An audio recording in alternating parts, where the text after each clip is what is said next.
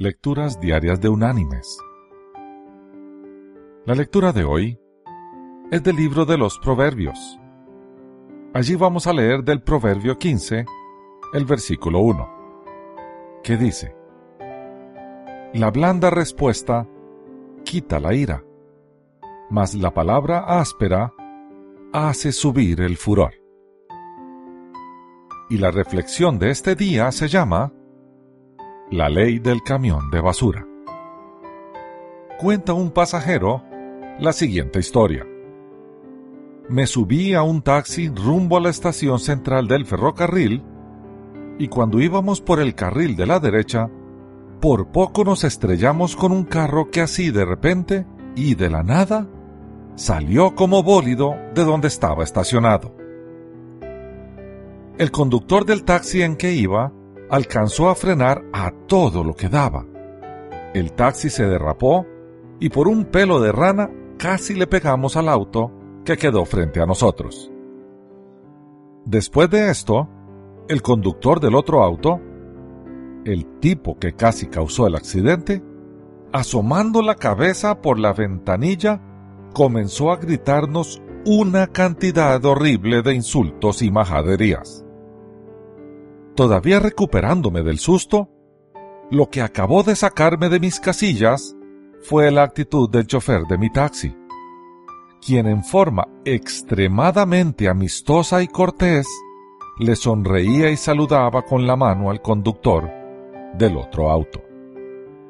Yo estaba furioso y confundido, pero no me quedé con las ganas y le pregunté al chofer de mi taxi que por qué se ponía a sonreír y saludar al tipo que casi nos hizo chocar, arruinar su taxi y posiblemente hasta enviarnos al hospital. Entonces, el taxista con voz pausada me contó lo que ahora yo llamo la ley del camión de basura. Mire, me dijo, ¿ve aquel camión de basura? Sí, le dije. ¿Y eso qué tiene que ver? Pues así como esos camiones de basura existen, hay muchas personas que van por la vida llenos de basura, frustración, rabia y decepción. Tan pronto como la basura se les va acumulando, necesitan encontrar un lugar donde vaciarla. Y si usted los deja, seguramente le vaciarían su basura, sus frustraciones, sus rabias y sus decepciones.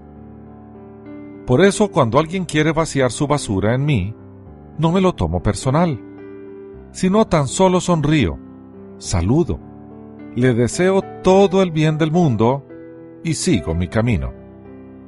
Hágalo usted también y le agradará el haberlo hecho. Se lo garantizo. A partir de ese día, comencé a pensar qué tan a menudo permito que estos camiones de basura me atropellen y me pregunto a mí mismo cuán a menudo recojo esa basura y la esparzo a otra gente en casa, en el trabajo o en la calle. Así que me prometí que ya jamás lo iba a permitir. Comencé a ver camiones de basura por doquier. Y así como el niño de la película El sexto sentido decía que veía a los muertos, bueno, ahora sí yo veo a los camiones de basura.